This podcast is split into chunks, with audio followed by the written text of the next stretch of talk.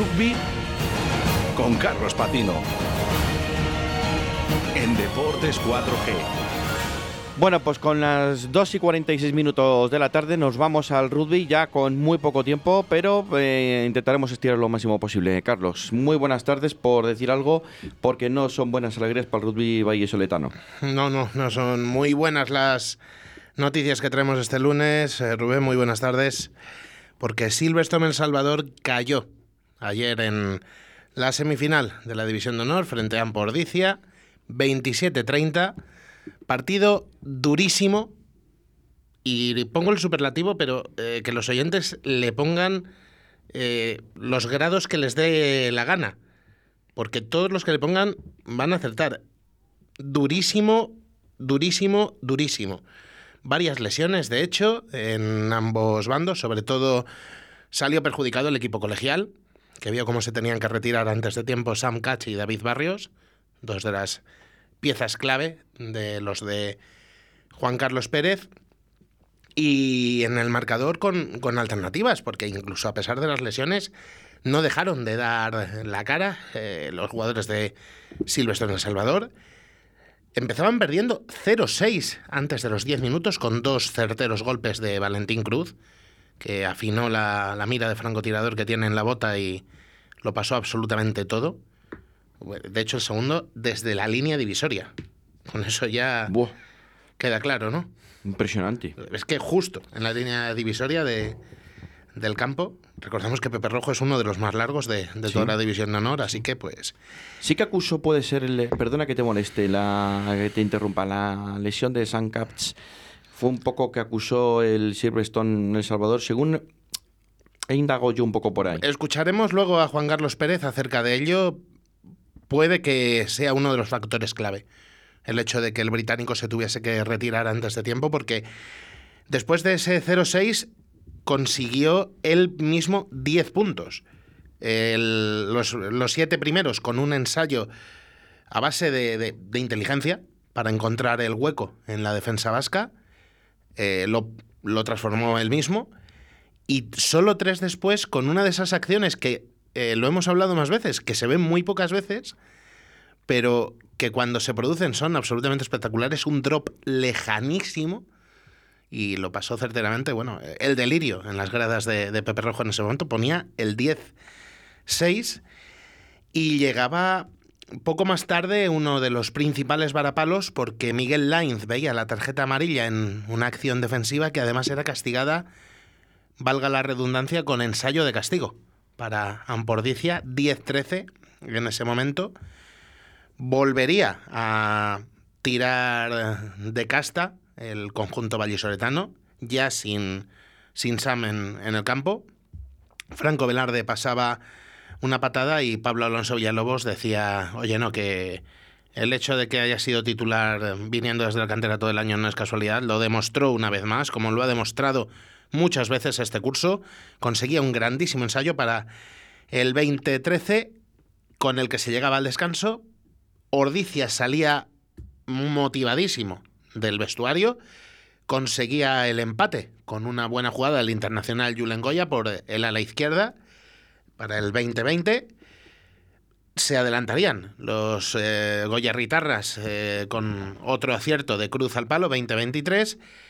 Y a falta de muy poquito para el final, Franco Velarde sacaba toda la casta y todo el punto honor que tiene el internacional chileno para conseguir una gran arrancada desde fuera de la 22, volver a abrir un hueco en la defensa de Ampordicia y posar 27-23 en ese momento. Silverstone El Salvador quería controlar el partido.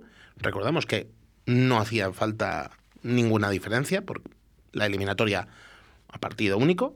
Así que con cuatro puntos, 3, 2 o 1 por encima del, del rival te sirve, con uno solo. Pero conseguía atacar de nuevo el equipo de Íñigo Marotías y Andel conseguía culminar una buena jugada para poner el 27-30. En los últimos minutos, Silverstone El Salvador mm, dispuso de un golpe de castigo a favor. Hay quien dice que quizás debería haber ido a palos, pero había habido tres fallos durante el partido. A lo mejor la confianza, uno de, de Sancacha en el primer tiempo, dos de Franco Velarde en el, en el segundo. A lo mejor la confianza no estaba en su mejor momento y además tenía la opción el equipo blanquinegro de ganar metros con los golpes de castigo e intentar el, el ensayo. Así que eh, lo intentaron, pero al final la, la jugada se, se, frustró. Y Ampordicia a la final, una final en la que se enfrentará, por cierto, ya tenemos horario, próximo domingo, 5 de junio, 12 de la mañana, en Valdir y Aleu. La final será Unión Esportiva Samboyana contra Ampordicia. Será la tercera para el equipo catalán desde que se instauró el sistema de playoff en la temporada 2011 y 2012. Segunda para los Ordiciarras que jugaron la primera en aquella temporada y la perdieron. Mientras que la Unión Esportiva Samboyana también ha perdido las dos que ha jugado, 2012, 2013 y 2014, 2015. En los tres casos, ¿quién ha sido el verdugo? Pues un vallesoletano, Braquesos entre Pinares. Samboy, eh, perdón, Unión Esportiva Samboyana, vamos a, decirlo eh, completo, el nombre del, decano del, rugby español, busca su octava liga en, en el palmarés. La ha conseguido en 1984, 87, 89, 96, 97, 2005 y 2006. Son ya 16 años sin liga para el decano. Pues sí, son que, unos cuantos ya, ¿eh? Son unos cuantos. Se, se, hacen largos. Mientras que Ampordicia busca su primera. No tiene eh, ninguna liga en su palmarés. Sí tiene dos copas, ganadas precisamente a los dos equipos vallisoletanos, una a Silvestre en Salvador y otra a Braquesos entre Pinares. Quedó segundo en la temporada 2010-2011, la última, que no se jugó con playoff, a un solo punto de cómo han cambiado las cosas. Club de Rugby La Vila ganó aquella liga y su campeón, como hemos dicho, en la, en la siguiente. Vamos ya con la sala de prensa del partido de ayer. En primer lugar, escuchamos, como siempre, al técnico local, a Juan Carlos Pérez, que hacía esta valoración del partido. El partido triste, muy triste para nosotros porque bueno, teníamos eh, muchas esperanzas de sacar este partido bien, de jugar bien y de merecernos ganar, pero yo creo que muchos detalles que no, no, no han estado de nuestro lado y, y yo creo que, bueno, Ordicia ha merecido ganar y hay que darle la enhorabuena, pero bueno, muchos detalles que nos han, nos han costado meternos en muchos errores, muchas indisciplinas, lesiones, han sido detalles que nos han, nos han costado, nos han costado mucho. Según el entrenador de Silvestre Salvador, lo vamos a escuchar ahora, estos fueron los factores clave en la derrota de ayer. Sí, sí, sí. Bueno, porque en estos partidos que van a ser un marcador igualado, nueve puntos son muchos, son muchos. Pero bueno, es verdad que lo de Sam, también David, encima te, no teníamos otros tres cuartos en el banquillo porque íbamos a poner seis delanteros. Bueno, eh, un poco cosas que, que, que, nos han ido pasando, que nos han lastrado, porque un poco es verdad que hay demasiados cambios en, en momentos clave encima del partido, así que bueno, eh, eso hemos tenido un poco de mala suerte ahí. Y es que lo recordábamos el viernes, que la semifinal de la Copa de Su Majestad el Rey cayó del lado de Silvestre en Salvador. Ampordicia devolvió la moneda ayer. Esto es lo que decía al respecto Juan Carlos Pérez. Yo creo que Ampordicia ha venido haciendo un buen partido, con un ritmo muy muy lento. Eh, lo sabían que no podían poner un ritmo eh, alto y nos hemos metido un poco con errores y sobre todo en disciplinas. Hemos cometido muchos golpes de castigo que yo creo que eran evitables. Esta era la valoración de la temporada por parte del míster de Silvestre en Salvador. Bueno, cuando si jugamos la final de Copa, cuando juguemos la final de Copa, te la valoraré. Yo estoy muy contento con el equipo. Eh, creo que ha hecho muchísimas cosas bien. Eh, eh, bueno, yo creo que hoy Hoy nos ha faltado un poquito para, para, poder ganar este partido y con errores muy básicos que no hemos cometido durante la temporada, pero bueno, yo creo que hemos llegado eh, a una temporada muy larga, dura y también nos ha faltado un poco de frescura, un poco de frescura. Como también decíamos, el, el viernes está pendiente de fijar esa fecha de la final de la Copa Su Majestad el Rey y le preguntaban ayer a Juan Carlos Pérez en la sala de prensa si tiene alguna preferencia por saber y por jugar este encuentro que, recordamos, será Silvestre en Salvador, Ciencias en el Site, con toda probabilidad en Sevilla. Le escuchamos. ¿Estás como digo que la vas a jugar antes de las vacaciones? No tengo ni idea. No, la verdad es que no tengo ni idea. no tengo ni idea. Nosotros ahora, uf, con las lesiones de Sam y de, y de David, es, es complicada, pero bueno, yo qué sé. Que ahora sería mejor a primeros, ¿no? Cuando toque, cuando toque a nosotros, si nos van a jugar, jugaremos, que estamos para eso. Eso es una de las cosas que nos ha hecho más daño, un poco la incertidumbre que ha habido. Yo creo que no, no hemos estado, no, no nos ha sacado un poco de, de lo que llevábamos marcado, pero, pero bueno, yo creo que cuando nos digan Pues ha quedado claro. Cuando, cuando le digan así lo está en El Salvador. Y por el otro bando comparecía también Íñigo Marotías, que hacía esta valoración del encuentro. Sí, un partido durísimo, muy duro, muy duro, muy duro. Eh, creo que nosotros teníamos muy claro qué es lo que teníamos que hacer para tener opciones de ganar aquí.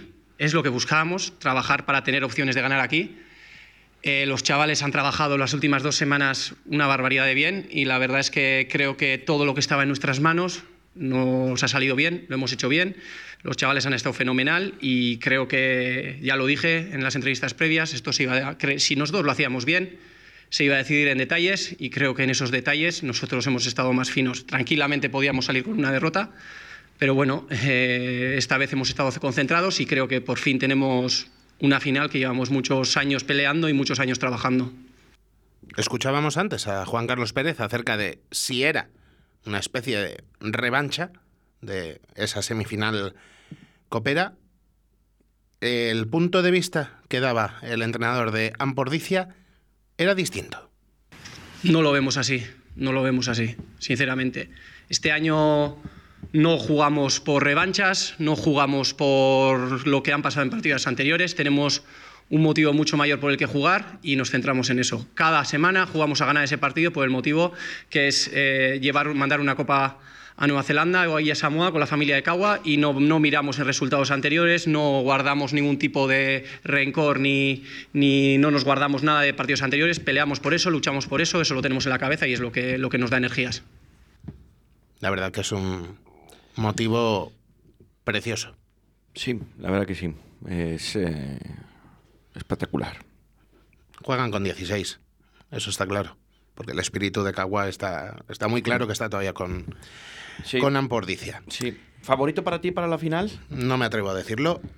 Y vamos a escuchar lo que espera Íñigo Marotías de ese encuentro.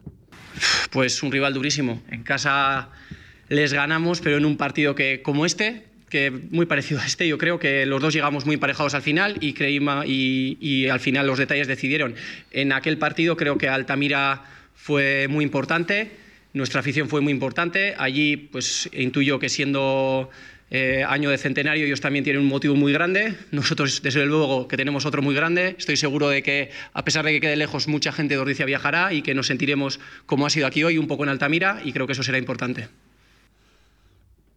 Mejor que pronosticarlo nosotros, que ya sabes que somos malísimos Muy pronosticando. Vamos a ver qué nos dice nuestro invitado, que nos espera ya al otro lado del teléfono. A ver si él sí se atreve a, a pronosticar. Álvaro de Benito, muy buenas tardes. Hola, muy buenas tardes, ¿cómo estáis? ¿Quién es el favorito en la final para ti? El favorito es la Unión Esportiva Samboyana, porque juega en casa, tiene un ambientazo y ha sido mejor, por lo menos eh, si miramos a la posición ¿no? en, la, en la liga regular. Pero yo me voy a mojar y, y creo que no lo va a tener tan fácil y que Ordicia se va a llevar esta división de honor. Yo ya me mojo desde el inicio. Pues queda grabado y vamos a ver si, si es así. Eh, contactamos contigo, como decíamos el pasado viernes, porque tuvimos novedades a finales de la semana pasada acerca del caso Vandenberg. Yo tengo aquí ahora mismo en la mano una copia impresa de la resolución. Pesa 59 folios, por si eh, a, a los oyentes no les quedaba claro. Ya lo veo, lo veo, lo veo. Eh, y yo me lo he leído, pero tú creo que te lo has estudiado, Álvaro. Sí, sí, eh, a ver, ha llevado mucho tiempo, ¿eh? Y, no nos olvidemos que la resolución que publica la Federación Española de Rugby contiene ¿no? las alegaciones de cada una de las partes, con lo cual es un culebrón eh, muy serio y en el cual, eh, bueno, podemos ver sobre dos cosas ¿no? Lo que es la resolución en sí, que es lo que ha dictado la Federación de Rugby, en este caso, contra Alcobendas y contra tres de los cuatro contra el que había abierto expediente, o bien analizar también qué es lo que dice cada una de las alegaciones para ver cuál es la posición, lógicamente, de defensa clara de cada una de ellas, ¿no? Y eso nos puede hacer imaginarnos una, una historia, ¿no? Muy distinta dependiendo a quién le hagamos caso o a quién creemos que tiene la razón. Independientemente de todo eso, hay una resolución y hay un plazo de apelación, que es lo que Alcobendas pues, ha decidido hacer. ¿no? Pero, pero yo creo que también es interesante ver ese tipo de, apelaciones o de entre líneas las apelaciones y ver un poquito ese fuego cruzado, me vas a permitir el lenguaje bélico, pero ese fuego cruzado que hay entre todas las partes porque se pueden extraer muchas conclusiones también. Vamos a dar los, los titulares. Alcobendas descendido a División de Honor B, sancionado con 30.000 euros, y esos tres de los cuatro eh, expedientados que, que, decías, que son Tiki Chausti, el segundo entrenador de Alcobendas, David Díez, y Jano Cher, uno de los integrantes de la plantilla, cinco años de inhabilitación para cada uno y 3.000 euros de multa para cada uno. Eso es. Pero eh, queda es un interrogante. El cuarto expedientado, Gavin Vandenberg, no aparece por ninguna parte. No, no, ojo, Gaby, Gavin Vandenberg no estaba Ah, expedientado. vale. Eh, o eso se deduce en cuanto a que no hay una, una alegación escrita. Es que era, era una de las cosas que me, era una de las cosas que más me extrañaba al, al leer la, eh, la resolución. ¿Dónde están las alegaciones de Gavin? Eh, a ver, alegaciones de Gavin, eh, por lo menos, si no se me ha perdido en alguno de los 59 folios que bien dices que contiene el, eh, toda la, el acta ¿no? de, del comité de disciplina, no existen. De hecho, las sanciones van de 3 contra 4, ¿no? El cuarto implicado sería el manager, que es quien actúa, ¿no? Como manager sub-23, etcétera, etcétera. Y es el que, bueno, actúa como de intermediario y se le exime de responsabilidad, siempre atendiendo a lo que dice la resolución, ¿vale? Eh, aquí, claro, hay, hay dos cosas, ¿no? La primera, eh, si el recurso de España o de la Federación Española de Rugby para que no reduzca los 10 puntos que no se eviten ir al Mundial se basa en que Gaby Vandenberg lo sabía, como han apuntado algunos medios, yo no he tenido el acceso y creo que, que nadie ha tenido el acceso a, cómo ha sido la resolución que ha planteado World Rugby, estaba basada en una cosa que ni siquiera World eh, ni siquiera la, la FER ha investigado o ha expedientado, ¿no? que es eh, si la culpa es de Gaby Vandenberg, ¿por qué no aparece Gaby Vandenberg? ¿no? Y luego la segunda, y esto es algo más irónico, es que tanto Fernando Díez como Tiki Chausti eh, fueron mundialistas en el 99, ¿no? Y, No, me, he equivocado y yo antes, he hace- dicho, he dicho David Díez. No, no, Fernando Díez. Sí, no, no te preocupes. Un- lapsus y- claro, si hacemos caso a, a- a la resolución, lógicamente, que es lo que está ahí, y, y se les, eh, les asigna claramente cierta culpabilidad en todo esto, pues es curioso, ¿no? Que, que sigan siendo cuatro años más uno de los pocos mundialistas españoles que hayan pisado este, en este caso de una Copa del Mundo, ¿no? Pero bueno, eso ya es más ironía que, que Sí, otra cosa, ¿no? sí, sí. Sí, la verdad que, bueno, da un poco igual porque eh, también tenemos por ahí a otro de los, de los mundialistas, eh, el actual seleccionador, Santiago Santos, también lo fue. El propio Alfonso Feijó, recordamos, que era el seleccionador en, en aquel mundial. Y, y bueno, pues la resolución ya está aquí. Eh, Alcobendas Rugby ha anunciado que va a recurrir ante el Comité Nacional de Apelación. ¿Es eh, viable que prospere, en tu opinión? En, mi opinión, yo creo que no, porque al final también, bueno, estamos viendo cuál es la tendencia, ¿no? Que está teniendo todo esto.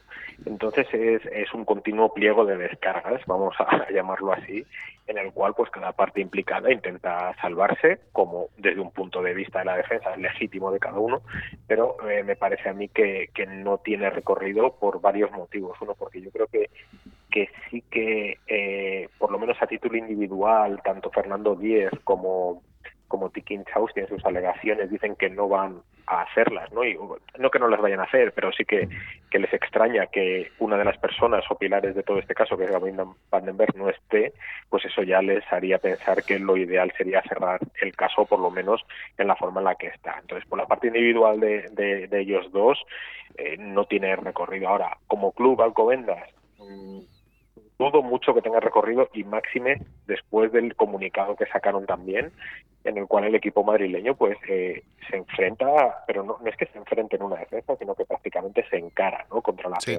sí, sí, efectivamente Claro, es la, es la certificación absoluta de que es una guerra civil con muchísimos bandos, ¿no? Alguna vez yo lo he definido como una guerra a la, a la Siria y es tantos bandos que todos están intentando, pues, eh, eh, que, que, que quizás su parte de culpa se la lleve otro, ¿no?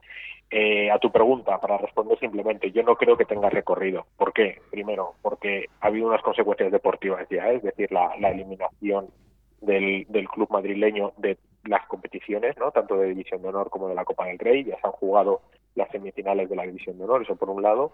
Y luego, segundo, el descenso administrativo también, digamos que se ha ejecutado en parte, ¿no? A la hora, por ejemplo, de eh, subir a, a, a, calidad de finalista a Ciencias de Sevilla en la Copa del Rey, porque la División de Honor es la que sirve, ¿no? Como clasificatorio uh -huh. para esa Copa del Rey. Entonces, ya ha habido como demasiadas acciones que cómo se revertirían en el caso de que Alcobendas fructificase ¿no? con su recurso. Entonces, yo lo veo complicado, además de que parece que eh, todas las pruebas ¿no? o todos los argumentos van hacia que esas personas individuales o como colectivo de un club que debería responder también de las de las acciones deportivas que hacen esas personas en parte también para favorecer al club no porque sería la obtención de una F una plaza menos de llamémoslo de extranjero etcétera pues bueno pues eh, yo creo que van muy enfocadas hacia, hacia esa parte que tiene Alcobendas de, de culpa en todo esto. Eh, la guerra civil, bueno, pues es una guerra civil en la cual, eh, insisto, cada uno va a salvar su pellejo, cada uno tendrá sus argumentos y cada uno, además, está comunicado tras comunicado elevando el tono. Con lo cual yo no sé esto cómo puede acabar. Álvaro, soy un compañero de Carlos. Encantado de saludarte. Hola, ¿qué tal? Me gust eh, no sé si se sabrá si hay algún precedente a este tipo de sanciones. A nivel europeo, a nivel no, español. En, en, España tenemos el descenso del Club de Rugby Santander hace dos años, Ahí, pero sí, por otro motivo claro, muy por distinto. Por otro motivo distinto, exactamente. Sí, ese fue fue un, un, descenso administrativo, pero que incluso acabó con varias divisiones más por debajo de lo que de lo que está acabando según sí, a, regi a, a, Regional Cántabra. Al, Alcobendas, efectivamente. Regional Cántabra y por, por, y por cierto, Álvaro, que no se nos olvide, aparejada una prohibición de ascenso en tres años. Sí, o sea, sí, aunque, decir, aunque lo consiguiera en el campo, no se podía materializar. Claro, la, la cuestión aquí está en, en, en, que no se hayan hecho unas sanciones ad hoc, ¿no? sino que, que estén contempladas dentro de, de los eh, de los argumentarios de disciplina, de sanciones, etcétera, y que sean esas horquillas. Muchas veces esas horquillas van a más o a menos, ¿no? Pero sí que mucha gente ha confrontado eso. ¿Cómo es posible que un equipo, por un tema meramente administrativo, como fue el cántabro, eh, tuviese eh, esa prohibición y ese descenso tan categórico de varias categorías, y mientras Alcobendas, por una presunta falsificación para obtención de una F, de un documento que era una fotocopia, pero bueno, sigue eh, según los, los, criterios de la federación valdría como, como uh -huh. documento para alegar la viabilidad de esa F, pues acaba con un descenso a división de Nor B, que teniéndolo en cuenta la potencia deportiva y sobre todo también la económica que tiene Alcobendas, no creo que tardase mucho en subir, ¿no? Y que la sanción, pues bueno, se quede ahí. ¿no? Entonces mucha gente confronta. Yo creo que son dos casos distintos, cada uno tendrá eh, una sanción en función de la medida y como ocurre muchas veces en la legislación, eh, a lo mejor por cortar una flor que está protegida te caen 20 años de cárcel y por un atraco a armada te caen 5. Bueno, pues eso ya no es tanto cuestión de quién dicta la, la ley, o sea, de quién dicta la sentencia, perdón, sino de, cómo está la ley. ¿no? Ese sería un poco el, el. Pues así están las cosas. Tenemos ya esos titulares que decíamos, esas sanciones ya impuestas recurridas ante el Comité Nacional de Apelación, pero como bien nos decías Álvaro, con muy pocas eh, probabilidades de, de, que lleguen a nada, nosotros nos vamos a remitir, yo por lo menos, a nuestros oyentes, que si quieren en la página de, de la Federación Española de Rugby, en el apartado del Comité Nacional de Disciplina Deportiva, tienen esos 59 folios a su disposición. Les advierto que es una lectura larga, porque con lenguaje administrativo y, y legalista claro. no es precisamente divertida. Pero bueno, ahí están absolutamente todos los detalles en las alegaciones y vamos a ver en qué, en qué queda todo esto y sobre todo, como hemos expresado en más ocasiones, Álvaro, que esto sirva para que nuestro deporte, que el rugby español, quede limpio. ese, ese debería ser el principal objetivo porque nos hemos metido en demasiado fango, ¿no? Es decir, hay desde hace muchos años eh, y no y no estamos hablando solo de, de resoluciones o de o de irregularidades en los procesos, ¿no? También de, de negligencias, sino incluso el, el, propio mundo del rugby, como los clubes, ¿no? Estamos viendo que tienen sus más y sus menos con la, con la Federación Española, eh, luego que haya federaciones territoriales pues que también vayan un poco a su libre albedrío, a lo mejor también pues por desavenencias y todo eso, claro, eh, son cosas internas que la gente no tiene por qué conocer, los que estamos más o menos metidos en el mundo lo sabemos, lo intuimos, pero ¿qué pasa cuando todo esto salta a la opinión pública por cosas tan graves como es una segunda descalificación o una segunda eh, no clasificación. Copa del mundo que España se pierde, ¿no? Por decirlo así, y entonces, claro, se va haciendo más grande. Los pocos mediáticos van a estar aquí y empiezan a tirar del hilo y acabas en temas de fiscalía, acabas en resoluciones de, de páginas. En, lo que, en, en, en, realidad en lo que no nos gusta, porque lo que, lo que nos gusta es 15 contra 15 con dos Hs y un, y un balón en forma de melón. Eso es lo que nos gusta. Sí, pero, pero, pero fíjate, te voy a decir una cosa, y esto yo creo que estaremos todos de acuerdo en lo que voy a decir. El rugby, eh, quitando algunos eh, centros, como pueda ser en, en, este caso Valladolid ¿no? o, o País Vasco, eh, no tiene, por ejemplo, en, en, Madrid o en Barcelona, en Cataluña, no tiene una cobertura mediática tan amplia. La cobertura mediática viene dada de la selección y solo cuando hay éxitos. ¿Qué pasa cuando el éxito no es tal y hay un... Un varapalo sí, como este, caso, sí. ¿no? Y, y, entonces todos los medios empiezan a estar detrás de ese caos, ¿no? La imagen, lógicamente, se pondera, es decir, puedes echar por tierra el trabajo de muchísimos sí. por un tema de, de, de algo mucho más eh, propio de quedarse internamente, ¿no? De ser una cuestión de disciplina deportiva, de ser de una argumentación administrativa de la federación con los clubes, los clubes con los jugadores, etcétera, o con la Federación Mundial, en este caso como World Rugby, pero lo que estamos viendo es que están saltando los medios, todo eso ensucia muchísimo una realidad que no tiene absolutamente nada que ver con la parte administrativa, que están detrás las escuelas, que están los clubes, que están los jugadores, que está también la selección, lógicamente, y la federación haciendo lo que buenamente puede hacer, pero trasciende mucho más aquello que es negativo. Entonces, y los... tampoco creo que sea muy justo. ¿Y los patrocinadores, Álvaro?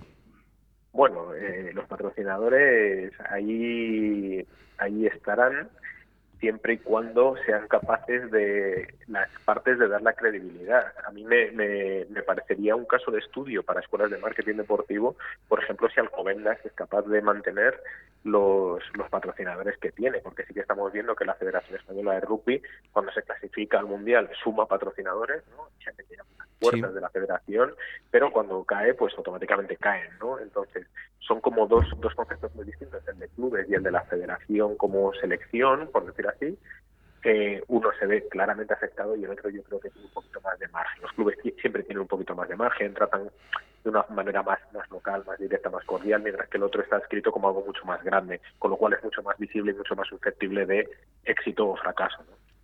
Sí.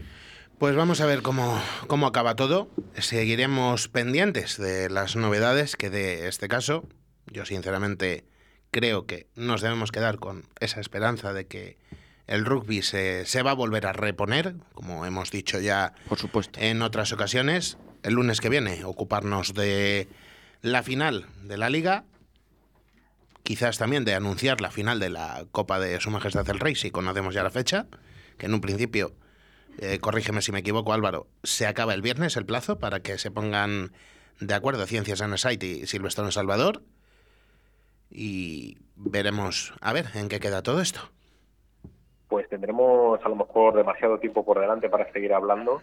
Mm, por desgracia, digo lo de demasiado tiempo, no por estar con vosotros, que, que siempre es un placer.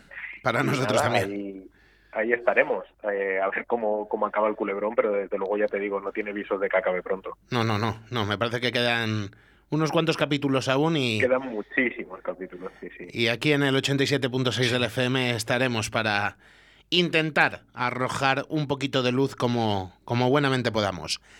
Muchísimas gracias por haber estado una vez más con nosotros, Álvaro. Y vamos a ver lo primero, si se cumple tu pronóstico o no, pero eso lo dejamos para el lunes que viene. Muy bien, gracias a vosotros. Gracias, Álvaro. Hasta luego.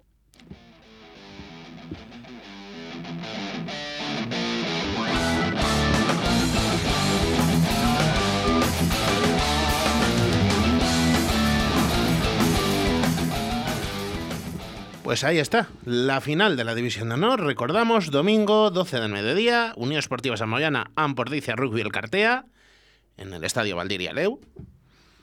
Vamos a ver si, la, si el decano se lleva la octava en año de su centenario o si los del Goyerri consiguen homenajear a Cagua. Esperemos a ver lo que pasa, ¿no? Porque igual le pesan las piernas al decano, ¿no? Eh, eso de jugar en casa igual le, le perjudica. Pero bueno, Hay un factor que, por cierto, no lo hemos dicho, y lo digo ya para, para cerrar del todo.